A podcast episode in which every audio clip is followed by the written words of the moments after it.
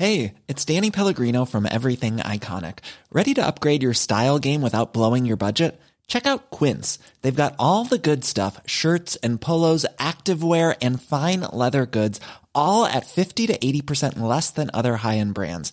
And the best part? They're all about safe, ethical, and responsible manufacturing. Get that luxury vibe without the luxury price tag. Hit up quince.com slash upgrade for free shipping and 365 day returns on your next order. That's quince.com slash upgrade.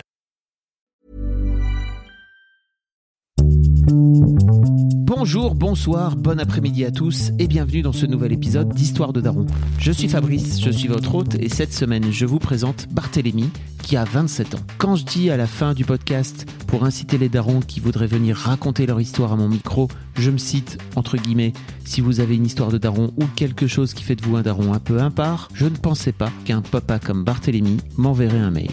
Et pourtant, il l'a bien fait alors je ne vous en dis pas plus, le titre du podcast vous a sans doute déjà mis la puce à l'oreille et il racontera beaucoup mieux que moi son histoire, mais à titre perso, cette discussion m'a subjugué. J'espère qu'elle vous plaira tout autant qu'à moi. L'info de cette semaine à propos du podcast, c'est qu'Histoire de Daron deviendra bientôt une partie intégrante de mon projet de futur magazine web, qui sera un magazine entre guillemets post-mademoiselle. Pour l'instant, son de code est Projet Madame. Ça avance bien, ça devrait sortir dans quelques mois et vous pouvez d'ores et déjà vous abonner pour recevoir des nouvelles de la création du projet par email. Je vous mets le lien dans les notes de cet épisode. N'hésitez pas à cliquer et à vous inscrire pour suivre la création de ce magazine. Vous connaissez la ritournelle ensuite. Si vous aimez Histoire de Daron, vous pouvez vous abonner au podcast. Vous pouvez vous abonner sur vos applis de podcast préférés, Apple Podcast, Overcast sur iPhone ou alors Podcast Addict, Google Podcast ou aussi Overcast sur Android, mais aussi sur Deezer, Spotify, SoundCloud ou même YouTube. Vous pourrez retrouver tous les liens dans les notes de cet épisode. Et je vous précise que même si vous écoutez en podcast, surtout n'hésitez pas, vous pouvez venir laisser un commentaire sur l'épisode sur YouTube. Ça me fait toujours un immense plaisir de recevoir des commentaires. Je vous mets l'adresse de la chaîne également dans les notes. Enfin, si le concept vous plaît, vous le savez, vous vous en parlez autour de vous, vous partagez sur vos réseaux sociaux, le bouche à oreille, c'est le meilleur moyen de faire connaître ce programme. Et bien sûr, si vous avez une histoire de daron ou quelque chose qui fait de vous un daron un peu à part, vous m'écrivez un mail sur histoire avec un S de daron avec un S gmail.com. Je ferai en sorte de vous répondre. Je vous laisse en compagnie de Barthélémy. On est avec Barthélémy, salut Salut Fabrice. Ça va? Ouais, super et toi? Ça va très bien. Barthélémy, tu m'as, pour expliquer un petit peu, tu m'as contacté il y a quelques mois maintenant, euh, Ouais. quelques semaines, euh, pour euh, m'expliquer à quel point tu trouvais que Histoire de Daron c'était cool. Euh, et puis pour me parler de ton projet, tu es en train de. Tu as monté une start-up en fait, euh, avec Ouais. un. Pour aller très rapidement, parce que c'est pas forcément l'objet, mais en tout cas. T'as as monté un, un- une appli de rencontre en fait, euh, on va dire un peu avec un peu de valeur ajoutée où tu essaies d'y mettre de l'humain, c'est ça? Exactement, ouais. Exactement. Donc tu veux donner me ra- me raconter un peu ça? On s'est rencontrés euh, à la base pour ça, Ouais. euh, avec ma casquette de mademoiselle. Et à la fin de cette, euh, de cette interview, tu m'as dit alors moi j'ai une histoire de daron un peu particulière, mais j'ose pas trop la raconter. Je t'ai dit ok, tu m'as expliqué trois minutes vraiment, et je t'ai dit viens quand tu veux. Ouais. Tu m'as dit je vais prendre le temps. Je t'ai laissé le temps. Et te voilà C'est maintenant. vrai, c'est vrai, j'ai pris le temps, ouais. Ok, est-ce que tu peux te présenter rapidement? Bah, je vais avoir euh, 28 ans dans quelques jours. Euh, et je considère que je suis quelqu'un de très généreux, très ambitieux et, euh, et j'ai beaucoup de chance aussi dans la vie. Très ambitieux, ça veut dire quoi? Euh, bah, j'ai envie de faire beaucoup de choses dans ma vie et j'ai envie de, de checker plein de, de petites croix sur ma to-do list. Voilà, j'ai plein de rêves et j'ai envie de tous les accomplir. Donc voilà, je considère que c'est de l'ambition. T'as des checks que t'as mis dans ta to-do list, c'est devenir papa. Euh, c'était pas du tout dans ma to-do list. c'était pas du tout dans ma to-do list et c'est vrai que c'était complètement imprévu. Euh, ça m'est arrivé euh, hyper jeune parce que j'ai appris que j'allais être papa à 22 ans. Euh, et c'était complètement inattendu. Tu, tu n'as pas eu donc d'envie d'enfant particulière. C'est, c'est- t'as, t'as pas eu le temps en fait, d'un coup d'un Bah, seul. à l'époque, euh, j'y pensais pas du tout. Mm. Clairement, euh, j'étais jeune, j'étais un peu insouciant. euh, j'ai terminé une année d'école en fait, et je suis parti un an vivre en Thaïlande pour un Erasmus. Et, euh, et du coup, bah, j'étais plutôt euh, dans les voyages, dans comment est-ce que je vais euh, construire ma vie professionnelle, qu'est-ce que j'ai envie de faire. Euh, je me posais beaucoup plus ce genre de questions. Et, euh, et en fait, au bout d'un moment, bah, j'en avais marre de la Thaïlande. Je vivais à Bangkok. Je sais pas si tu connais comme ville. Pas du tout. Je connais ni la Thaïlande ni Bangkok. Mais autant la Thaïlande c'est un pays très agréable, autant Bangkok c'est une ville hyper éreintante, hyper fatigante. Tu vois, il fait très chaud, il y a beaucoup de monde. un coup ça pue, un coup il y a la clim à moins 10 degrés. Euh, Enfin, tu, c'est très consommateur d'énergie. Et puis en plus euh, bah, tout énormément de vices quoi tu vois qui sont un petit peu partout parce que c'est une ville qui a une réputation sulfureuse assez méritée quand même. Et du coup j'avais envie de rentrer. Et et on était plusieurs à vouloir rentrer. Et on s'est pris une petite coloc. Et, et en fait notre départ cinq jours avant de moi mon départ. Et le lendemain je crois qu'il y avait mon mon ancien colloque de l'époque qui partait le lendemain. Et, euh, et on va en boîte. Euh, et on fait la fête et voilà et t'imagines cinq garçons euh, très jeunes presque encore ados et, et, je me suis retrouvé tout seul dans cette discothèque un petit peu lugubre et là j'ai vu une fille qui me faisait des grands sourires et qui me dit viens là et, et en fait bah, on a passé mes cinq derniers jours en Thaïlande ensemble et il s'avère que bah il y a un soir on s'est pas protégé. Et euh, bah voilà, elle savait que je rentrais, elle savait que derrière je commençais un job, euh, que ma vie redémarrait un petit peu de zéro. Et euh, et un mois après, elle m'envoie un message et elle me dit coucou Bart, je dois un truc. bah je suis enceinte et je suis sûr que c'est toi. Donc bah là effectivement petit coup de massue sur la tête. Mais un petit c'est pas possible que ce soit un petit coup de massue. Non, c'était un, très gros coup de massue. Ouais, je t'avoue, euh, c'était, euh, je m'y attendais pas du tout. Euh, j'étais pas prêt et et enfin c'était pas dans mes plans quoi. C'était pas du tout ce que j'avais prévu de faire. Et en fait, bah au début, je me suis dit, bah, j'en ai parlé que à mes parents, quelques amis aussi très proches, et j'ai eu, j'ai fait face à beaucoup d'incompréhension. Déjà parce que bah, en Thaïlande, il y a une réputation qui fait que que c'est un petit peu euh, particulier quand tu tapes euh, avoir un enfant en Thaïlande. Les premiers forums sur lesquels tu tombes, c'est pas très joyeux. Tu veux dire pour expliquer Sois explicite. il faut dire on appelle un chat un chat. T'as raison. Euh, bah écoute, je vais. je pense que le mieux c'est d'expliquer un petit peu l'histoire de la Thaïlande. Ils ont c'est vrai qu'ils ont une une un, un, un passé vis-à-vis -vis de la prostitution et du marché de la femme qui est, euh, qui est très riche. Ça a commencé avec la Chine euh, dans les années 500, où il y avait des empereurs chinois qui venaient se servir euh, de filles, et puis le, le roi de Thaïlande, qui était le royaume de Siam à l'époque, a dit bah non, maintenant si vous voulez, si nos femmes sont belles, elles restent, mais vous devez payer sur place. Puis après, il y a eu la guerre du Vietnam, beaucoup plus récemment, avec les soldats américains qui, qui venaient au port de Pattaya. Et, euh, et bah, depuis une vingtaine d'années, avec l'explosion du tourisme, du visa retraite, du visa expat, bah, il y a beaucoup de euh, d'hommes qui rencontrent des femmes thaïlandaises. Et en fait euh, bah, c'est devenu un vrai moyen de promotion sociale tu vois. Je euh, faut surtout pas généraliser mais mais c'est un peu ce qui se passe c'est un peu ça dans la, tête de certaines femmes notamment des régions très pauvres. Et, et en fait Praya la mère de mon fils bah, avant que je la rencontre elle utilisait son corps pour se gagner sa vie. Mm. Et euh, bah, en fait, elle avait euh, quelques euh, hommes blancs appelons-les comme ça, bah oui. euh, qui euh, lui envoyaient de l'argent tous les mois pour bah, être sûr que quand eux ils viennent voyager en Thaïlande pour leurs vacances, bah, pour être sûr qu'elle soit là. Et, et bah, c'était sa principale source de, source de revenus. Donc bah t'imagines que une femme enceinte vis-à-vis d'eux, la relation elle c'est un petit peu compliquée. Donc même elle, c'était très dur pour elle aussi. Et et du coup, euh, bah, on a eu euh, tout de suite un, un, rapport, elle et moi, un peu, euh, un peu conflictuel parce qu'on devait régler beaucoup de problèmes, tu vois, que ce soit des problèmes financiers, des problèmes de distance, des problèmes de culture.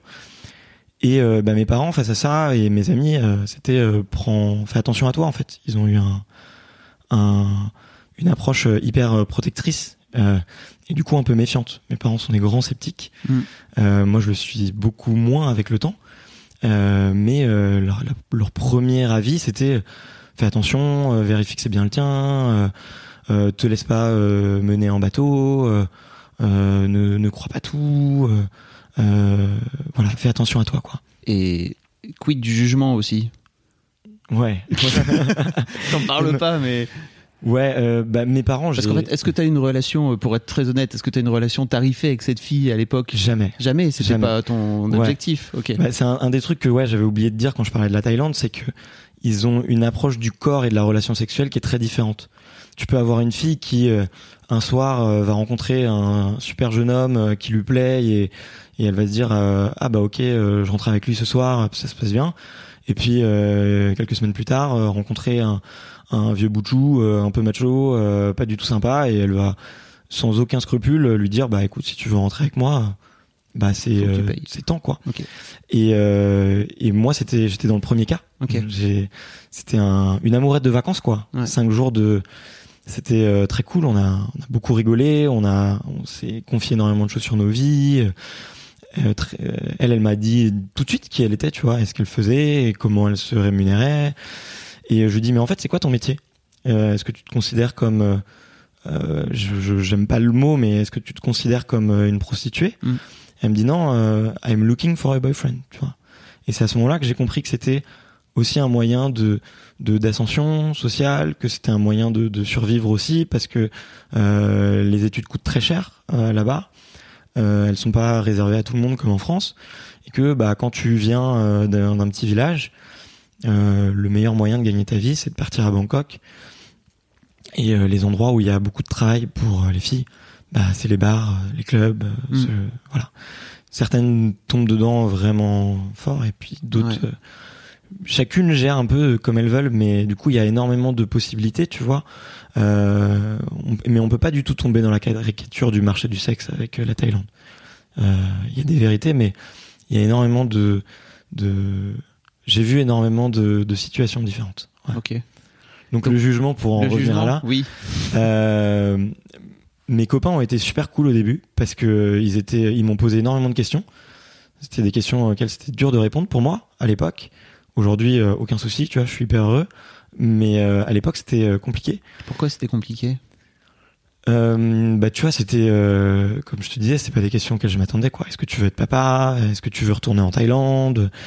Est-ce que tu as envie qu'elle vienne? Est-ce que est-ce que si c'est le tien bah, tu t'engages à 200% à être son papa et tout? Il fallait que je me pose ces questions et ils ont été très cool de de pas beaucoup en parler au début et euh, du coup, c'est resté très intime. Donc moi, je me suis dit, bah, pour répondre un peu à ces questions, je vais y aller. Euh, et là, j'y vais et ça se passe très mal. Euh, on passe du statut amourette de vacances où on rigole, c'est léger, c'est sympa, à ben on doit faire des plans de vie, on doit se structurer, on doit s'organiser. Et moi, j'étouffe, ça va pas. Et... Tu vas trop vite parce que en fait, entre temps, il y a quand même un vrai truc. C'est tu décides de t'engager dans, dans enfin, en fait, le simple fait de retourner en Thaïlande, c'est déjà pour toi une forme de. En fait, je vais faire en sorte de, enfin, d'avoir une, je sais pas, en tout cas, d'avoir une relation avec cette fille pour voir si je peux euh, reconnaître cet enfant éventuellement, quoi. Ouais. Mais ça, le chemin, tu le fais comment dans ta tête? Tu peux pas. C'est c'est trop rapide. Tu peux pas dire juste. ouais, je suis allé en Thaïlande et puis après on s'est un peu embrouillé euh, parce que quand même, qu'est-ce qu'on allait avoir comme chien? On ne savait pas. Non, trop vite, trop vite. Comment ça se, comment ça s'est goupillé dans ta tête? Euh, c'est vrai, ouais, t'as raison, je suis allé un peu vite sur cette partie-là. elle, est importante. ça. Hein. Mais euh, en gros, euh, je me suis vite rendu compte qu'il y avait deux cas de figure. C'était soit j'assume et, et j'essaye de trouver des solutions aux, pseudo-problèmes qu'il y avait, soit je nie en bloc et j'oublie. Et puis de toute façon, elle est à 12 000 km. il suffit de bloquer les gens sur Facebook et sur WhatsApp. Et puis t'oublies. Euh, et, je me suis euh, pendant euh, de longs mois, je me suis posé la question.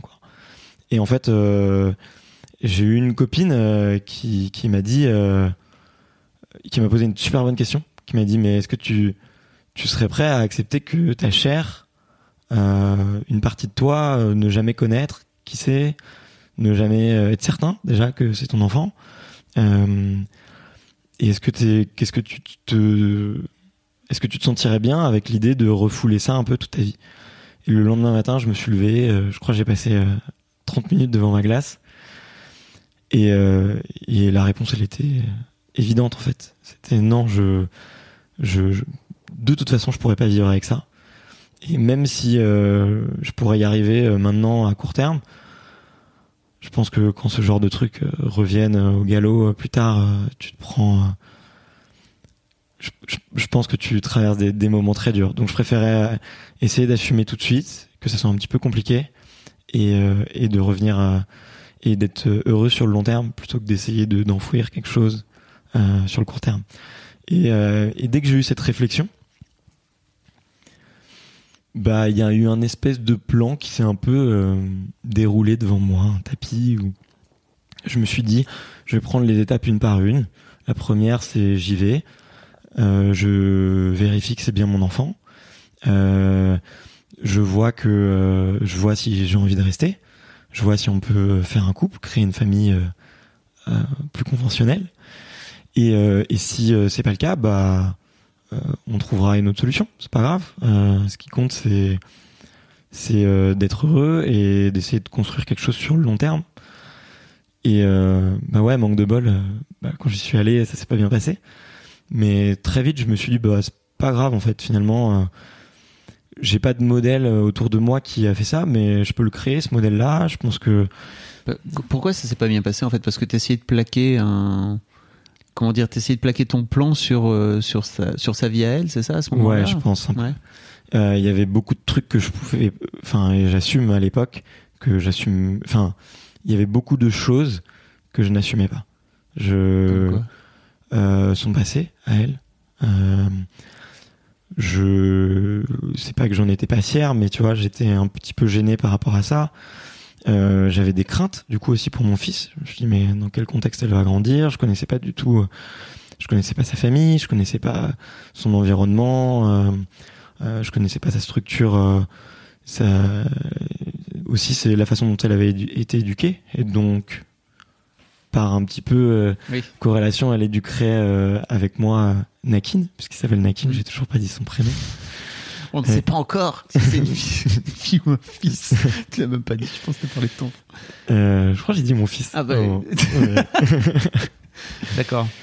et, euh, et ouais, du coup, j'avais plein de, de, de petites craintes. Ta question, c'était Qu'est-ce qui faisait que ça s'est pas bien passé, tu penses, Ouais. euh, ce- ce- cette première rencontre-là, effectivement, une fois que tu as passé l'aspect amourette de vacances, comme tu dis, et qu'à un moment donné, il faut rentrer dans qu'est-ce qu'on va faire de cet enfant, Ouais, ça devient, ça devient un peu plus sérieux, quoi. ouais, exactement. Bah, tu l'as très bien dit, j'ai essayé de calquer mon plan sur euh, un problème euh, existant. Et euh, il y a beaucoup de choses qui se font dans la vie par des compromis. Et là, je devais faire beaucoup de compromis, elle aussi.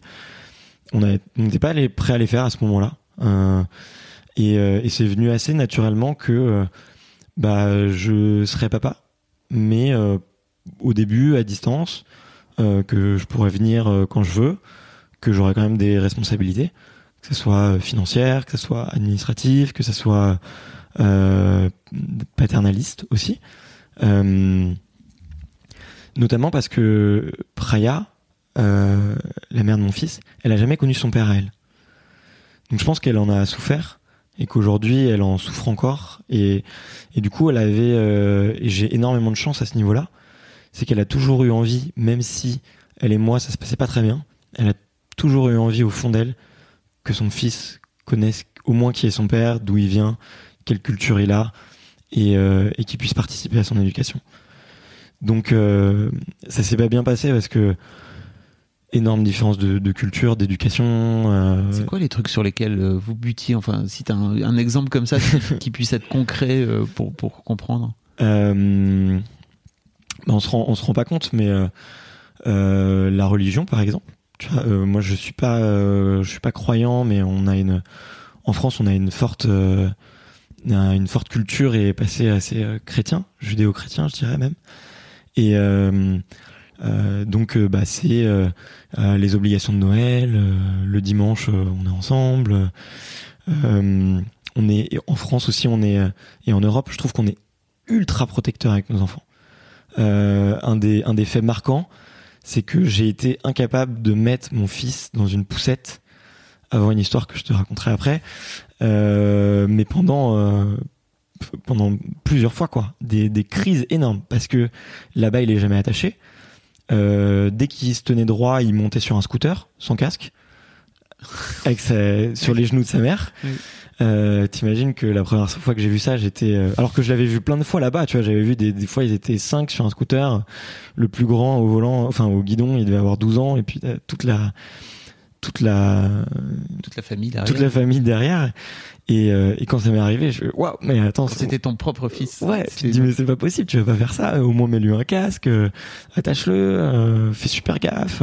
tu stresses quoi. Tu Euh, C'est dû à quoi pour toi cette, cette différence de, de rapport à la sécurité? Bah, Praya, elle a grandi dans une région très pauvre de la Thaïlande qui s'appelle Lisan, qui est au nord-est. Toute la partie avec la frontière du Laos. Et c'est vraiment une région très pauvre. Et très très vite, les enfants sont autonomes. Il n'y a pas de voiture, il n'y a pas de danger. Les plus gros dangers qu'il y a, c'est les oies qui te pincent les doigts si tu les approches, ou les chats qui te grillent si tu leur euh, tires la queue, tu vois. Et, et, et, euh, tu vois, il n'y a pas de voiture, il n'y a pas de... Euh, ils regardent pas la télé, donc y a pas, ils voient pas des thrillers qui font un peu flipper et qui créent de l'angoisse. Il n'y a pas... euh, euh, tout le monde se connaît, euh, tout le monde est plutôt bienveillant les uns envers les autres. Il y a... euh, euh, donc les, les enfants sont hyper autonomes et très vite, tu vois des enfants dans la rue, ils ont un an, deux ans, ils marchent, ils font faire leurs premiers pas, ils vont voir les animaux, ils traversent la route, ils vont dans les maisons des voisins qu'ils connaissent pas. euh, et euh, et là-bas, ils sont très protecteurs, mais très euh, hum, très bienveillants. Ils, prennent tous les enfants dans les bras énormément. ils ne frappent pas les enfants. C'est interdit là-bas de frapper un enfant. Euh, il y a, il y a plein de petites différences de, de, de en culture France, dans euh, en l'éducation. France, on fait attention à la sécurité de nos enfants, les- mais en, en revanche, on continue à leur mettre des fessées, quoi, tu vois, comme Ouais, quoi, c'est- paradoxal. Entièrement, c'est vraiment paradoxal. Bah, tu vois du coup un peu le, le gap qu'il y a entre les deux. Et, euh, et en fait, euh, bah, tu vois, en l'espace de quelques jours, tu te dis, euh, c'est pas possible, on, ça peut pas marcher, quoi. Moi, je vais être trop stressé, je vais être lourd, on va scraper, on le chignon euh, tout le temps, euh, on va, euh, va pas être d'accord. Il y avait même des, sujets un petit peu ridicules, tu vois, sur la nourriture, par exemple. Le, le- là-bas les enfants ont un côté assez enfants euh, ils sont assez gâtés notamment avec la nourriture et tu vois ils sont très autonomes très vite ils ont un petit peu d'argent de poche pour aller s'acheter du chocolat quand ils ont envie de regarder une vidéo sur YouTube à un an euh, on leur donne le téléphone et on leur dit et ils regardent et puis voilà. Et euh, et moi c'est des trucs ça ouais ça, ça le faisait pas. Et et j'ai mis euh, je pense que c'était la la la, la période la plus dure en tant que père, euh, c'était d'accepter tout ça en fait. Euh, déjà d'une d'accepter que je serais un papa euh, à distance, que je serais un papa un peu gâteau, qui qui est là dans les bons moments, qui est là pour euh, le plus de kiff possible, qui euh, qui euh, sera pas très sévère, euh, qui pourra pas apprendre des je pourrais transmettre plein de choses, mais pas des petites choses du quotidien. Après, je, compense à ma manière parce qu'on se voit quand même assez souvent.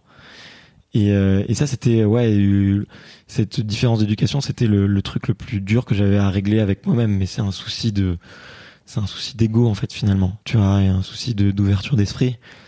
Et, euh, et aujourd'hui. euh, euh, quand euh, des gens me disent ah mais il est tombé par terre, il a marché sur les mains pendant une demi-heure et il se met les mains dans la bouche, bon c'est pas grave, il, il va survivre, tu vois. Là-bas ils survivent très bien, et ils le font tout le temps et, euh, et ils grandissent bien, ils sont pas plus malheureux quoi. En fait, euh, ce qui est marrant, c'est que tu as passé un an euh, en Thaïlande, mais sans doute tu n'avais pas cet angle-là de, de la paternité, c'est ça? C'est-à-dire que du tout. tu as, dû tout réapprendre de zéro une fois que tu avais l'angle de OK, désormais je suis papa, peut-être je regarde comment ça, se- ça se passe avec les enfants, c'est ça? Ouais. Bah l'avantage quand même, c'était vivre un an là-bas, c'était quand même sur euh, l'ouverture, la compréhension. une base de culture, quoi. Ouais, et, et puis même c'était une culture que j'aimais beaucoup. Finalement, à la fin, j'avais envie d'entrer, mais c'était pour d'autres raisons. Et, hum, et, euh, et du coup, j'étais hyper ouvert en fait. Donc, euh, des fois, les choses prenaient un petit peu de temps pour être assimilées, mais j'ai tout accepté. Donc, euh, euh, effectivement, être papa là-bas, c'est pas la même chose que être un touriste et, euh, et, et prendre ton backpack et, un petit scooter, tu vois. Mais euh, mais ouais, j'ai du coup j'ai vécu la culture vraiment encore plus de l'intérieur. Euh, on a, j'ai appris énormément de choses euh, sur sur les relations de famille, euh, sur euh, les euh, les relations sociales là-bas, et, et c'était très intéressant. Moi, je l'ai fait un petit peu, je dirais pas sous la contrainte, mais je l'ai parce que je devais le faire et que c'était important. Et, euh, et aujourd'hui, c'est une force pour moi en fait. Je, je considère parce que Tu veux dire cette ouverture d'esprit, c'est ça de... ouais, Mm. et être serein quoi, pas euh, pas stressé pour des petits trucs. Pourquoi? C'est quoi le rapport? Bah tu sais les, enfin les petits trucs, euh, ne pas voir son fils, tu vois. Ah oui. Euh, tu vois, ne pas voir son fils à portée de vue, Ouais.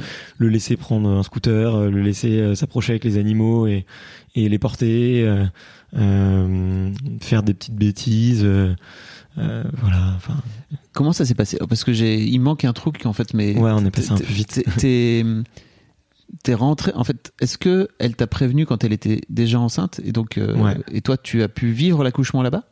Non. Comment ça s'est passé? En fait, j'y suis allé, ça s'est mal passé et je suis rentré très vite. Donc elle était enceinte Ok. et, euh, et en fait pendant jusqu'à son accouchement, on a eu très peu d'échanges. Euh, on, on était un- on était un peu vexés tous les deux, euh, beaucoup d'incompréhension. Euh, et, et en fait, euh, la seule, euh, elle m'envoyait une photo toutes les semaines de son ventre. C'était votre seul quasiment. Échange, quelques mots, mais c'était vraiment très très peu quoi.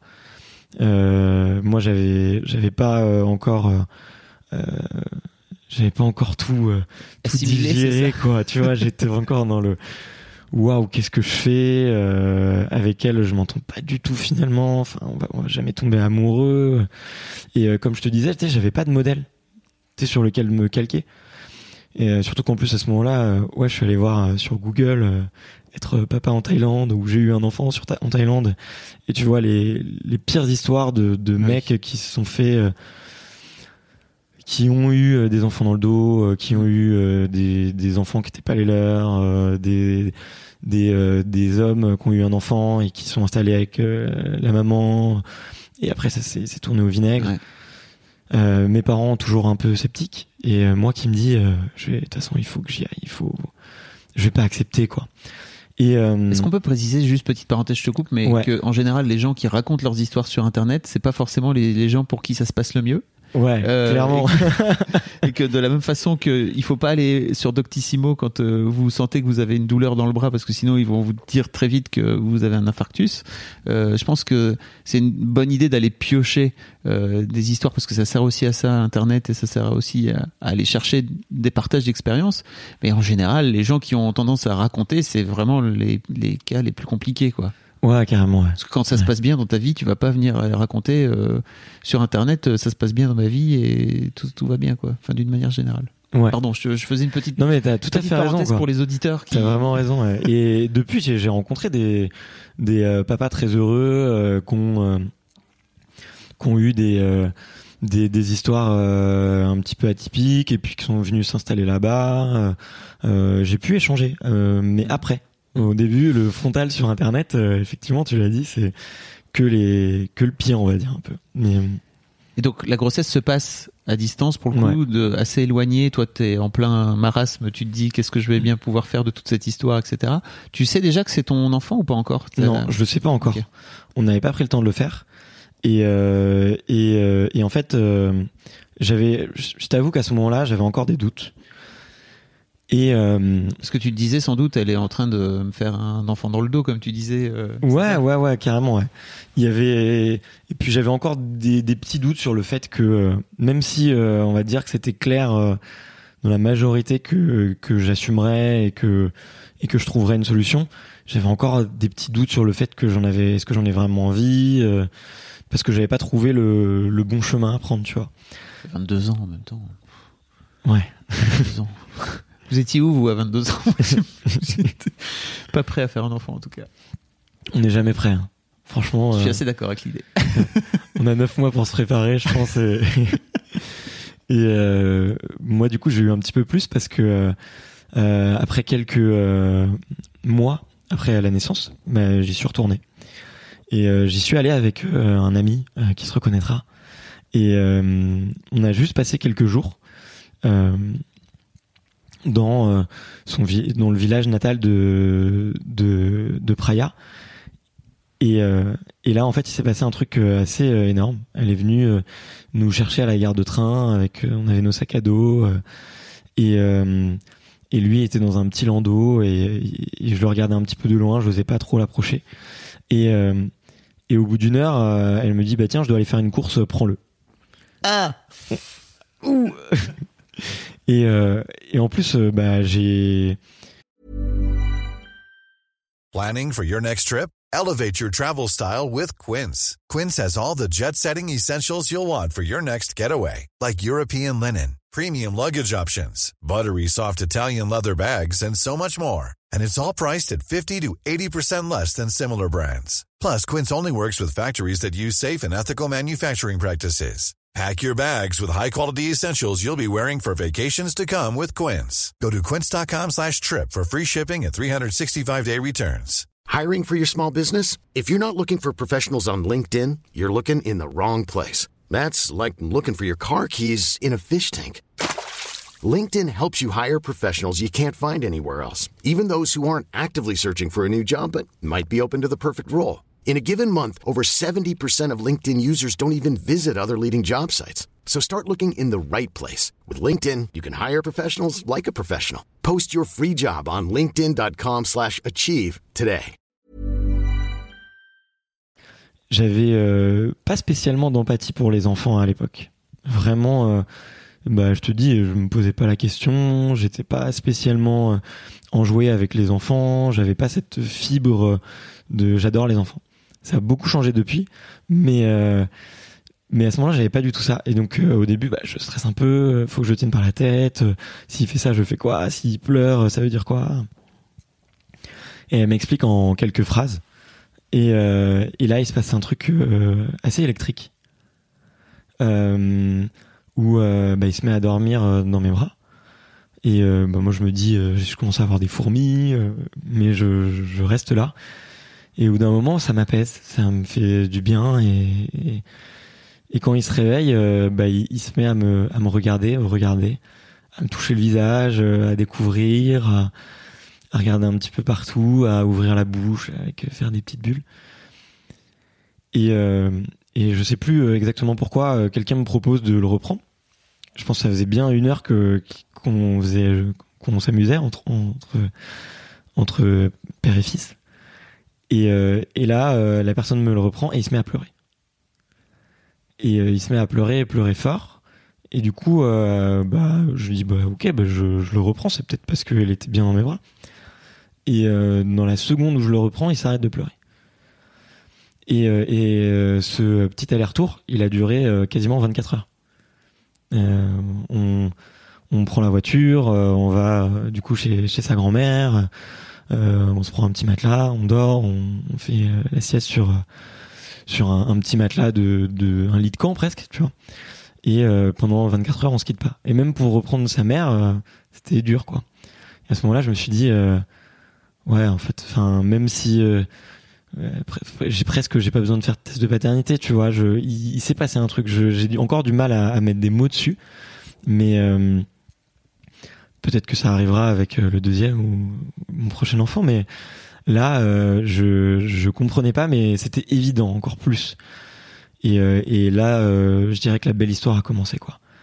La belle histoire a commencé. Je, suis, ça s'est mieux passé avec la maman. voilà, on s'est mis d'accord sur sur des petites choses comme le fait que bah j'allais soutenir financièrement, que on pourrait euh, faire un Skype euh, toutes les semaines, euh, que je pourrais donner des nouvelles, elle aussi, qu'on se débrouillerait pour faire un visa français, qu'elle pourrait venir, qu'elle pourrait en profiter, que si elle a des projets professionnels, bah je, je serais son premier fan. Euh, et mais- Un truc de couple, quoi, finalement. Ouais, presque, presque. Mais euh, sauf qu'on n'était pas en couple. On se faisait pas de bisous. euh, on se faisait des câlins de temps en temps. Parce que t'avais- tu disais tout à l'heure, j'arriverai jamais à tomber amoureuse, amoureux d'elle. T'avais Ouais. aussi ce fantasme de euh, j'ai besoin, j'ai besoin que la mère de mes, de mon enfant, euh, ce soit quelqu'un avec qui j'ai une relation, c'est ça? Ouais, ouais, je pense. Mais j'ai la chance d'avoir des parents qui sont qui s'aiment encore beaucoup et et qui qu'on- qui m'ont fait croire en ce modèle-là. Donc euh, forcément, j'ai envie de reproduire la même chose. Les usurpateurs. Et, et, ouais, leur histoire, elle est, elle est très belle et je, suis- je suis hyper heureux de, et hyper reconnaissant d'avoir des parents comme ça. Tout le monde n'a pas cette chance-là. Je sais pas si c'est une chance d'ailleurs, mais moi je considère que c'en est une. Je sais pas. Ouais. Si, si toi t'es heureux comme ça, je pense que c'est Ouais. bien. Il suffit d'être heureux. Et, et, euh, et on a commencé euh, petit à petit à accepter que bah, on n'aurait jamais notre maison à tous les deux, peut-être, euh, qu'on serait pas amoureux, qu'on referait sûrement pas d'autres enfants ensemble, que on a commencé à accepter ce genre de ce genre de choses. Et et et, ça, ça se passait de mieux en mieux. Alors je te disais pas que tout était rose parce que parce que oui, il faut pas donner de chocolat à un bébé ou parce que euh, faut faire attention quand il traverse la route, même s'il y a personne, euh, même s'il y a une voiture qui passe toutes les 24 heures, tu vois, ou ce genre de petites, choses. Euh, mais euh, mais euh, c'était le début où on, tous les deux on s'est dit bah on va faire avec. Et et bah du coup je suis rentré, ça se passait bien, j'ai commencé à en parler et j'ai eu deux chances. J'ai eu euh, la chance d'avoir des parents qui m'ont dit trop chouette, on y va, on fait un test de paternité, on va être là euh, souvent, on va y aller, on va rencontrer tout le monde, euh, on va lui donner envie d'aimer la France, on va lui donner envie de de connaître mieux ses grands-parents, de connaître sa famille, de connaître qui il est. Et j'ai une deuxième chance, c'était mon manager de l'époque, qui s'appelait Gaston, et euh, qui a eu des enfants, qui a eu un enfant très jeune. Et, euh, et quand je lui en ai parlé, j'en avais parlé quasiment à très peu de gens dans ma boîte parce que c'était encore dur d'en parler à l'époque, tu vois. Et, euh, et quand je lui en ai parlé, il m'a dit mais euh, mais attends, euh, c'est une super nouvelle. Enfin, c'est pas, euh, c'est trop bien quoi. Il faut faut que tu sois heureux, faut que tu sois fier de ça. Il m'a plus ou moins mis un petit challenge, c'était de de me laisser un petit peu de temps pour annoncer la nouvelle de manière euh, de, de manière bienveillante et cool euh, à tout le monde. Donc euh, j'avais organisé un petit dîner avec euh, mon, un déjeuner avec mon équipe. Bon, on s'est retrouvé à 50 je crois. et euh, en plus je devais faire un discours, j'avais la voix cassée parce que je m'étais cassé une corde vocale. Enfin, c'était c'était un moment assez émouvant pour moi, mais depuis euh, c'était euh, une, une des libérations parce que euh, déjà bah, j'en parlais à 50 personnes d'un coup donc euh, bah, ok j'ai su mais c'est trop bien et puis en plus les gens allaient euh, mieux me connaître et c'est pas c'est une partie de toi que tu peux sur lesquelles tu peux rester discret mais il faut quand les gens en sont conscients ça facilite les relations quoi tu vois. Il y a de l'empathie qui se crée avec certains euh, la compréhension qui se crée avec d'autres la bienveillance euh, et euh, ça c'était un, chouette moment vraiment un chouette moment. Et euh, petit à petit bah ouais j'y suis retourné avec mes parents on a fait un test de paternité euh, le test de paternité, c'est assez marrant d'ailleurs. Euh, je sais pas si euh, Alors je si tu sais à quoi ça ressemble, rien. mais en gros, euh, donc ils font une prise de sang sur euh, la maman, l'enfant et sur le père, et, et en fait ils comparent des deux allèles du gène, et en fait ils ne peuvent pas garantir à 100% que c'est le papa. Mais la seule chose qu'ils peuvent te dire, c'est nous n'avons aucune preuve scientifique que vous n'êtes le, pas le papa parce que l'enfant doit avoir euh, une allèle de euh, chaque parent. Et, euh, et, et du coup, la première phrase que j'avais lue sur le papier, c'était euh, Nous n'avons aucune preuve que euh, que vous n'êtes pas, enfin que vous êtes écarté, quoi. Tu Oui, vois, je sais Ouais. comment je pourrais le formuler parce qu'il y a une double négation. C'est Que vous n'êtes on ne peut pas garantir que vous n'êtes pas le papa. papa. Voilà. Voilà. Et, et- et du coup, c'était euh, voilà, c'était assez marrant. Euh, Et tu disais que toi-même t'avais passé un cap dans, dans ta Ouais. relation en tout cas à, à cet enfant et que ouais. tu disais limite que c'était plus une formalité qu'autre chose, c'est ça? Ouais, c'était vraiment une formalité. En plus, on en avait besoin pour faire euh, son visa français. Euh, donc on a et en fait, bah, c'était le début de d'une démarche administrative qu'il fallait faire. Alors, euh, on est un pays un peu lourd euh, administ- administrativement parlant. Pour mon fils, ça va, ça n'a pas été si long que ça, mais elle, euh, pour venir et lui faire un visa, alors que c'est la mère de mon fils, c'était plus compliqué. Ah ouais? Ouais. Euh, ça coûte du temps, de l'argent, faut être patient. Puis en plus, il y a la grosse barrière aussi de la langue et, et de l'alphabet, quoi. Parce que euh, l'alphabet taille, euh, je crois qu'il y a plus de 70 lettres. Euh, c'est et puis euh, autant te dire que c'est pour nous assez illisible au premier abord. Donc il y avait un peu cette barrière là. il faut, faut et puis il faut avoir confiance en l'autre. En fait, faut se dire, ok, elle, elle gère ça, moi je gère ça. euh, elle fait la passerelle un peu sur des choses, moi je fais la passerelle sur des choses. Donc il y a eu euh, une espèce de complicité face à toutes ces petites embuscades de la vie euh, administrative euh, et, euh, et financière et qui fait que bah on a on a créé une complicité avec euh, la mère, c'est qu'on a traversé on a traversé plein de moments pas très agréables, tu vois, prendre rendez-vous à l'ambassade, attendre une heure dans une salle d'attente, euh, répondre à des questions euh, hyper embarrassantes. euh, euh, du type euh, est-ce que vous comptez vous marier ou euh, est-ce que euh, vous recouchez ensemble maintenant? Enfin tu vois, on a eu des questions comme ça à l'ambassade de France c'était quand même très particulier C'était- C'est pour, pour parce que ils veulent euh, c'est notamment pour les euh, pour tout ce qui est visa euh, ils veulent ils veulent que les choses soient claires oui, quoi. qui garantir. hein. Ouais. Ok. Donc euh, tu vois quand tu leur dis bah voilà on est parents, on est à distance. euh, elle elle vient pour les vacances euh, pour qu'elle puisse découvrir la France aussi et puis mon fils voir ses grands-parents, tu vois. Et puis en plus euh, moi j'avais euh, je pouvais pas être garant financier parce que je venais de euh, je venais de, de, de quitter mon job, je voulais monter ma boîte, ma toute première boîte. Et bah du coup j'étais au chômage. Du coup je pouvais pas être garant financier. Du coup j'ai dû demander à mon papa. Du coup mon papa a dû aller à la mairie. Euh, et puis ouais mon papa pareil ils lui ont demandé des fiches de paye euh, des trucs comme ça quoi. Mais c'est des petits trucs euh, c'est pas grand chose au final tu vois. Il suffit juste de Montrer pas de blanche, mais ça, nécessite un peu de temps, quoi. ouais. Il faut pas lâcher en fait. Faut juste dire j'y vais puis ça va le faire. Comment s'est passé ce premier, ce premier séjour en France? Le premier séjour en France il a été euh, assez incroyable. Alors, Le petit avec quel âge? il avait deux ans. Ok. Ouais. Il avait deux ans et quatre mois. Donc c'était euh, il y a deux ans maintenant. Il était venu euh, tout le mois d'avril. Moi j'y étais allé euh, trois en quatre fois avant, dont dont une fois avec mes parents. On avait fait des vacances tous ensemble, c'était trop chouette. Et quand il est venu, c'était Disneyland au quotidien quoi. Il découvrait.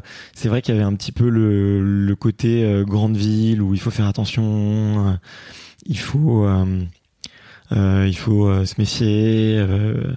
moi j'étais un petit peu sur mes gardes et puis en plus on a pris un peu l'habitude quand même avec euh, avec Praya, c'est que euh, comme elle euh, 80% de l'année, euh, quand elle est quand elle vient ou quand moi j'y vais, euh, je suis euh, je, je, je suis un papa euh, et elle elle prend ses vacances quoi. Donc euh, c'était un petit peu stressant, surtout qu'en plus je voulais le présenter à tout le monde, on voulait faire plein de choses. euh, euh, J'avais la voiture, euh, euh, très compliqué de le mettre dans le siège bébé. Enfin, c'était, euh, il a jamais été attaché de sa vie, quoi. Même dans, dans un taxi, euh, il se met sur les genoux du, du chauffeur, quoi, presque. Donc, euh, voilà. Et en fait, il s'est passé un moment assez assez chouette, euh, je, je pense. Euh, et ça, c'était un, un check dans ma to-do list c'est que j'avais couru, euh, j'avais une grosse passion pour le running. À l'époque, je courais beaucoup. Et, euh, et du coup, j'avais envie de lui transmettre cette passion. Et j'ai trouvé une poussette un peu, euh, la première poussette qui venait, pas du tout une poussette de running. Et je l'ai mis dedans et on est allé courir euh, 7 ou 8 kilomètres avec des copains avec qui j'avais trop envie de le présenter parce que ils le connaissaient, enfin ils le connaissaient. Ils avaient vu des photos, ils ont entendu parler. Et, euh, et en fait, ça se passe super bien. Il adore ça. Il y a plein de gens qui qu'on court en groupe, tu vois. On a un groupe de running, donc on court en groupe. Euh, mes amis étaient super bienveillants, donc euh, ils s'assuraient régulièrement de, de de courir et de voir si lui était bien dans la poussette. Euh, euh, les- C'était pas tombé entre. Ouais, c'était pas tombé entre temps. Et puis, et puis en même temps, on lui a fait faire un parcours super sympa qui était les quais de Seine. En plein mois d'avril, il fait beau. euh, voilà, enfin, c'était super moment, vraiment incroyable. Et euh, dix jours après, il y avait le marathon de Paris. Et euh, bah, je sais pas trop ce qui m'a pris. on est revenu avec la poussette. À la base, c'était surtout pour aller euh, supporter des copains et, et euh, se mettre sur le bord de la route et de lui faire profiter de cette ambiance ex- extraordinaire qu'il y a au marathon de Paris parce que t'as des milliers de gens dans la rue euh, qui applaudissent, qui sont heureux, qui soutiennent. Enfin, moi, j'adore cette, cette effervescence. Surtout que c'est pas du tout une, c'est pas du tout guerrier comme tu peux avoir dans des sports euh, d'affrontement. comme le football par exemple. euh, c'est vraiment tous bienveillants quoi. C'est va combat avec toi-même, allez, tu peux y arriver. Et donc on y va et euh, on se pose à côté du 18e kilomètre. On voit plein de potes passer et c'était prévu que je cours un tout petit peu, quelques kilomètres. Et finalement, je me suis dit, allez, on va jusqu'au bout de la ligne d'arrivée. Euh, donc on a couru 20, 24 bornes, c'est ça? Ouais, 24 bornes ouais. en poussette. Euh, alors euh, les 10 premiers, ça se passe à merveille parce que euh, il, il, adore ça, les gens qui sur le bord de la route. Moi, je me mets un peu sur le côté parce qu'en plus j'ai pas de dossard. Euh, j'ai pas envie de gêner les gens qui courent et tout et donc il se met euh, tu vois on court à côté de la route puis on est à côté du public donc je fais quand même très attention parce que des fois tu sais c'est il peut y avoir des, petits accidents. Mais lui, il se met à tendre les mains pour taper dans les mains de tout le monde. Il crie, euh, il fait bravo, euh, il adore ça, euh, il est émerveillé quoi. et après, il se met à, il s'endort pour 10 km suivants. et il s'est réveillé, je crois, à, à 3 km de l'arrivée, dans le bois de Boulogne où il y a personne, il y a plus un chat. L'ambiance est un petit peu moins drôle parce que voilà. Et là, il voulait sortir de sa poussette. Il en pouvait plus. Là, il, il en pouvait plus. Il avait chaud, il transpirait. Je lui donnais de l'eau. On s'arrêtait, on recommençait. Et j'ai croisé des copains où c'était cool. Euh, eux aussi, ils ont participé un peu à ça. Et euh, j'avais pas de dossard. Et du coup, euh, j'avais, j'ai un très bon copain qui s'appelle Adrien, un mec génial, quoi. Un mec, un mec en or, qui est passé à côté de la vie plusieurs fois et qui s'accroche. Et un mec énorme. Et euh, je lui dis, euh, il avait une énorme perruque rouge sur la tête. Je lui dis, bah, tu vas, tu vas le faire jusqu'au bout. Tu traverses la, ligne d'arriver avec mon fils parce que moi je pouvais pas. Donc il a fait les 200 euh, derniers mètres avec lui. moi j'étais sur le côté de loin, je regardais. Puis lui, mon ami hyper fragile, qui me cherchait du regard un peu paumé, qui savait pas trop quoi faire. Et puis mon fils qui voulait s'en aller. Et, et, il a été adorable. Adrien, c'est, il lui a donné sa médaille, il lui a donné son t-shirt. Puis après, on allait faire la, la, fête avec tous les copains et ça, c'était un moment, euh, c'était un moment assez incroyable, quoi. Euh, donc, euh, je sais pas s'il courra plus tard. J'essaie de lui donner envie. Parce que là, il a 4 ans aujourd'hui, c'est ça? Ouais, il a 4 ans et demi, ouais. Mm. Et, et il est, il est, il est en hyper sportif, hyper actif, un peu comme moi petit. Et il est très très dynamique. Donc, je pense qu'il fera du sport plus tard. Euh, et ça lui a donné un petit peu envie. Euh. Donc ça, c'était un peu son premier voyage et on a aussi vu euh, toute la famille, les cousins, les cousines, tous les copains. J'ai vraiment essayé de voir tout le monde, donc on avait un programme hyper rempli. Et, et c'était vraiment, vraiment très cool. Et on est, il est revenu en France parce que il y a quand même un gros avantage sur le visa Schengen, c'est que c'est 90 jours et tu peux les placer comme tu veux dans une année. Ah, Donc en fait, euh, pour nous, c'était assez intéressant parce que plutôt de se dire on fait une fois 90 jours, bon, on va faire euh, 3 fois 30. Et, euh, et, du coup, elle a pu venir euh, plusieurs fois. elle, a pu, elle a pu venir plusieurs fois en France et elle est revenue à Noël pour ses 3 ans. et quand ils sont venus, on est allé à Disney, on a fait plein de trucs de touristes et puis Noël quoi. Euh, et ça, c'était euh, c'était aussi euh, c'était aussi très chouette. Et je me souviens en plus du du moment où on est allé on est allé à Disneyland Paris le jour de ses trois ans, vraiment le jour même. Et et en fait c'était normalement c'est gratuit pour les enfants, mais de moins de trois ans. Mais en fait c'était c'est trois ans, donc il avait plus de trois ans. Ils ont fait payer. Ils nous ont fait payer, j'ai tapé un scandale. Je vais utiliser Twitter, mais, euh, mais je n'ai pas très doué pour ça. Ça n'a pas marché. Euh, j'étais, euh, j'ai, même si j'avais le sourire, je disais quand même, vous pourriez être sympa, ça n'a pas marché du tout. Donc faites attention si vous emmenez votre enfant le jour de ses trois ans. Ouais. Un jour avant, et pas le jour. non, et puis à chaque fois qu'il vient, on, on essaye de faire plein de trucs. Et là, ce qu'on est en train de se dire avec euh, mon père, c'est euh, euh, comme mes parents ont, récemment acheté un appartement dans les Alpes, bah, essayer d'en profiter et de lui faire faire du ski. Donc, et comme lui, les saisons scolaires sont décalées mars-avril pour eux. Enfin, c'est, ils ont un mois en octobre et ils ont un mois en, sur mars-avril. Et du coup, on s'est dit, bah, tous les ans, euh, une petite session de ski euh, entre mars et avril euh, pour, euh, pour lui donner envie, euh, pour lui faire découvrir ce que c'est. euh.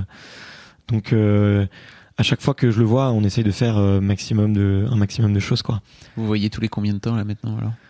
Alors, euh, en ce moment, on se voit un tout petit peu moins parce que je travaille beaucoup et que, euh, et que financièrement, euh, bah, faut quand même euh, s'offrir des billets d'avion. Faut quand C'est même- cher, non? Ça coûte combien? Euh, un aller-retour, si tu te débrouilles bien, ça coûte 500 euros. Ok. Ouais. Mais euh, mais bon, tu vois, tu fais plein de cadeaux, euh, tu, tu, tu fais plein de sorties, tu fais plein de trucs. Et euh, et mais avant, avant c'était tous les trois mois. Là, en ce moment, c'est plutôt tous les six. Et enfin et mais je sais que la, la fréquence augmentera plus tard. Et puis on a eu une conversation hyper intéressante avec sa maman. elle a très envie que lui vienne faire ses études en France plus tard. Elle est consciente de la qualité, de la scolarité, et, et elle en a très envie. Donc euh, on commence à y réfléchir, on commence à en parler, euh, à essayer de voir comment est-ce qu'on pourrait euh, essayer de s'organiser. Dans quelques années, donc c'est ça euh Ouais. Euh, dès que les planètes euh, s'alignent et on, on, on les pousse à bout de bras, euh, on met toute notre force pour les pousser et les faire s'aligner. Euh, mais euh, elle notamment, euh, elle fait du, elle s'est mise au tatouage. Donc elle a ouvert un salon de tatouage. Donc euh, elle est en, en train d'essayer de prendre contact avec des tatoueurs français. Euh, essayer de voir comment est-ce qu'elle pourrait euh, peut-être être salariée ou bosser pour un tatoueur ou ouvrir son propre salon. Donc on essaye de, de réfléchir à cette idée-là. Euh, moi, de pouvoir être un tout petit peu plus serein euh, en, euh, financièrement parlant, parce que bah, tu connais sûrement ça. Monter ta boîte. Monter ta boîte, ouais. Monter ta boîte, ça veut dire gagner peu d'argent. Ouais, exactement, ouais. Exactement. Mm. Et c'est pas, euh, euh, c'est pas le chemin de la fortune, ça c'est clair. Euh, Bah, il y en a pour qui ça marche, mais c'est Ouais. pas. On a souvent une idée un peu, un peu, un peu fausse du fait que tu montes ta boîte d'un coup d'un seul, tu deviens patron et Ouais. tu roules sur l'or. Mais ça met beaucoup plus de temps à venir qu'on le croit au début, ouais. Oui, puis oui. Voire même ça n'arrive jamais. Enfin, en tout cas, tu finis. Il y, a- assez peu de, de, de- de désignés qui finissent par, euh, par faire vraiment fortune, quoi, si tu veux. Ouais, carrément, ouais. Puis il faut, Ouais. comme tu dis, que les planètes s'alignent. Ok, donc et comment ça se passe aujourd'hui euh, votre votre relation avec ton fiston? Parce que est-ce qu'il il parle français avec toi, par exemple? Comment ça se comment ça se Euh, passe? Vous parlez il- anglais? commence à apprendre, euh, il commence à apprendre le français gentiment, quelques mots. Euh, mais j'ai la chance d'avoir euh, sa maman qui parle très très bien anglais et euh, qui lui parle beaucoup beaucoup en anglais. Et du coup, Toi, euh, tu parles peu thaïlandais finalement, c'est ça? Mais en fait, euh, si je, je le- je le parle un petit peu, je baragouine deux trois trucs, puis surtout j'ai appris quoi. Mm. Mais euh, j'ai fait une rencontre avec euh, une une orthophoniste qui a qui étudie beaucoup l'enfance et elle m'a appris beaucoup de choses sur l'éducation et notamment sur ce, c'est la complexité de la langue, ouais, et euh, l'apprentissage. Et elle m'a euh, tout de suite conseillé de me concentrer sur l'anglais, euh, vraiment de me concentrer pour lui apprendre cette langue-là, euh, de lui montrer les, les, les barrières, de et surtout pas essayer de lui apprendre le thaïlandais qui était pas du tout une langue naturelle et que je parle très mal finalement, euh, et de pas me forcer à faire ça. Mais de me concentrer sur l'anglais. Et dès euh, qu'il commencera à avoir euh, plutôt 7-8 ans, euh, et que euh, son cerveau pourra assimiler un petit peu plus de langue, de euh, voilà, de commencer à, à lui apprendre le français. Mais pour l'instant, euh, anglais et et, euh, et c'est c'est trop cool euh, le moment où où, où, Nakin dit euh, How are you, daddy? Et qui commence à prononcer des, des phrases et, et qui comprend que qu'il faut qu'il me parle en anglais et que et qu'on arrive à échanger, à, à- à se dire des choses.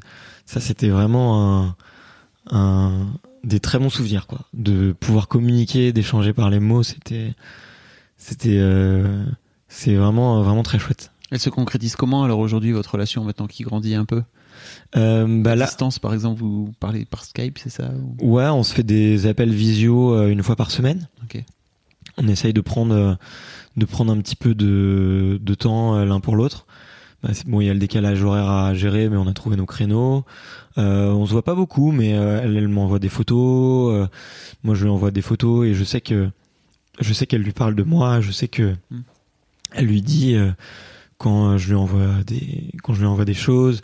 Je suis pas absent pour autant. Vraiment, je sais qu'elle me fait que qu'elle me m'intègre entièrement.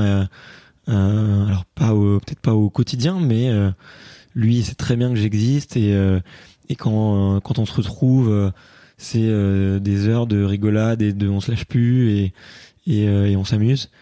Mais au final, euh, ça va plutôt bien. ouais, en Et toi, moment. ça te va bien, cette, euh, cette relation-là, et lui, t'as la sensation qu'il s'y retrouve aussi, quoi? Enfin, en tout cas, il est encore petit pour le. Ouais, il est encore petit. C'est, bah, je te dis, j'ai lâché beaucoup de. J'ai assumé le fait que je serais pas du tout un papa euh, euh, dans les conventions, dans Oui. les, dans le cadre euh, qu'on connaît, et, et je l'ai assumé. Et et c'est vrai que bah effectivement, je le vois pas beaucoup. Euh, je participe pas à tout. Et pendant très longtemps, ça a été un complexe. Euh, sa mm, mère, ça lui va très bien. Enfin, très bien. Euh, elle a accepté aussi parfaitement et euh, elle préfère largement que euh, je que je sois là, que je participe, que euh, que j'essaye de lui donner euh, la culture française, que j'essaye de lui apprendre euh, euh, des choses sur la virilité, euh, que je sois l'homme euh, de temps en temps, que je lui fasse beaucoup de cadeaux, tu vois. Elle préfère largement ça que euh, que que je sais pas qu'on soit très fâché, euh, qu'on se parle pas du tout, euh, que euh, on ait une mauvaise relation. Donc euh, je pense qu'un jour euh, on se rapprochera physiquement. Bah, je, te, disais, euh, on pense à l'éducation et on se dit que ça va venir. Mais à l'heure actuelle, bah, on, se contente de ce qu'on a et on, elle comme moi, on est très heureux dans notre vie, même si ça a mis du temps à venir parce qu'on a eu des moments un peu durs. Petit à petit, le chemin se trace, tu vois. Avant que je te pose ma dernière question, j'avais une question, c'était pourquoi t'avais honte? En tout cas, t'étais embarrassé de venir raconter cette histoire au micro de d'histoire Ouais. de Daron, ça m'intéresse. Euh, c'est vrai, on en a très peu parlé un petit peu au début, mais tout au long, il y a beaucoup de jugements quand même. Quand tu en parles, quand tu euh, quand tu touches sur euh, ce ce sujet, euh, j'ai eu des euh, waouh, des mâchoires qui tombaient par terre, euh, genre euh, je te crois pas, euh, montre-moi des photos. euh, Carrément. Ouais. Des preuves. Ouais, ouais, carrément. Genre, euh, et tu sais, euh, et ce qui est un peu fatigant, c'est, euh, enfin, ce qui, est- ce qui, ce qui pouvait être un peu fatigant, c'est euh, de toujours euh, re, euh, raconter la même histoire euh, et euh, d'avoir toujours des questions un peu improbables. Et au début, bah, j'étais un petit peu sceptique. Euh, ce qui m'a donné envie, c'était un peu ta bienveillance et les questions que tu posais aux autres papas que je trouvais cool, c'était posé. euh, et c'était pas du tout dans le choc, euh, le je vais vous confier un dossier euh, avec le titre un peu putaclic et Ouais. et, euh, et tout ça quoi. Alors que des mots clés, des, Oui, il y en a. des, des mots clés, il y en Ton a. histoire, il y en a. Déjà, c'est pas un truc dont je me vante, donc je m'attendais pas trop à participer. Euh, et, euh, et en plus euh, parce que parce que euh, je j'ai eu des petites retombées qui étaient un peu euh, un peu fatigantes des fois. Ouais. Et maintenant, ça m'a passé quoi. Ok. C'est genre ok, tu juges, bah tant pis pour toi, c'est toi qui es fermé d'esprit, c'est pas moi. Moi, je suis bien euh, et, et je m'éclate quoi. Tu sais pourquoi c'est important que tu viennes raconter ton histoire? Je pense à tout, je pense à toi qui va taper dans Google comment Ouais. faire un enfant machin. Voilà une histoire euh, positive en fait que tu as réussi à. Alors, on sent que ça a été un, un combat Ouais. pour toi et que ça n'a pas été facile, mais en tout cas, tu as réussi à en faire un truc positif, je pense, dans ta vie. Et t'as pas, t'as, Ouais. t'as l'air d'être euh, d'être serein avec ça. Carrément. Du côté de la maman et du fiston, ça a l'air d'aller bien aussi. Ouais. Et ça va sans doute faire qu'elle est de mieux en mieux. En tout cas, ça se sent. Ouais, ouais, c'est sûr. Donc, euh, bah bravo pour ça. Et puis merci d'être, me- merci d'être venu. La dernière question, c'est imagine ton fiston, il écoute ça quand il a donc dans 10 ans, 14 ans. Qu'est-ce que tu as envie de lui dire? Pe- Peut-être même qu'il parlera français et tout. C'est sûr, ouais, il parlera français. euh, ben, j'ai envie de lui dire que je l'aime, tout simplement, et que euh, que même euh, même si on est à distance, il y a quelque chose entre nous et euh, et que j'essaye de, de donner le meilleur euh, quand je quand je suis avec lui, quand je suis avec toi. Tiens, voilà, je parle comme si et euh, et vraiment, je suis fier de lui, quoi. Je suis fier de lui parce que. Je suis fier de toi donc. Ouais. c'est dur, c'est dur cet exercice. Euh, ouais, je suis fier de toi, Anakin. T'es un super, t'étais un super bébé et tu grandis euh, de manière trop chouette. Voilà. Merci beaucoup, Barthélémy. Vraiment. C'est moi qui te remercie. Merci d'être venu sur, euh, sur Histoire de Daron. Ouais, c'était vraiment un cool moment. Merci beaucoup. Cool je, je vous souhaite à tous les trois une très belle vie. Merci beaucoup. Merci. À Salut. plus. Voilà, j'espère que cet épisode vous aura plu. N'hésitez pas à me dire ce que vous en avez pensé. Vous pouvez m'envoyer un message sur ma page Facebook, Histoire de Daron, ou alors sur mon Instagram personnel. Je suis sur fabflorent, ça c'est mon pseudo, F-A-B-F-L-O-R-E-N-T. J'adore recevoir vos messages et je fais en sorte de répondre à tout le monde. Et comme je vous l'ai dit début juillet, Histoire de Daron ne s'arrête pas pendant l'été. Je vous donne donc rendez-vous pour le prochain épisode. Ça sera le premier lundi du mois d'août, ça sera le lundi 6 août 2018. Et d'ici là, je vous souhaite à toutes et à tous une très belle vie. Even on a budget, quality is non-negotiable. That's why Quince is the place to score high-end essentials at 50 to 80% less than similar brands. Get your hands on buttery soft cashmere sweaters from just 60 bucks, Italian leather jackets, and so much more. And the best part about Quince, they exclusively partner with factories committed to safe, ethical, and responsible manufacturing. Elevate your style without the elevated price tag with Quince. Go to quince.com slash upgrade for free shipping and 365-day returns.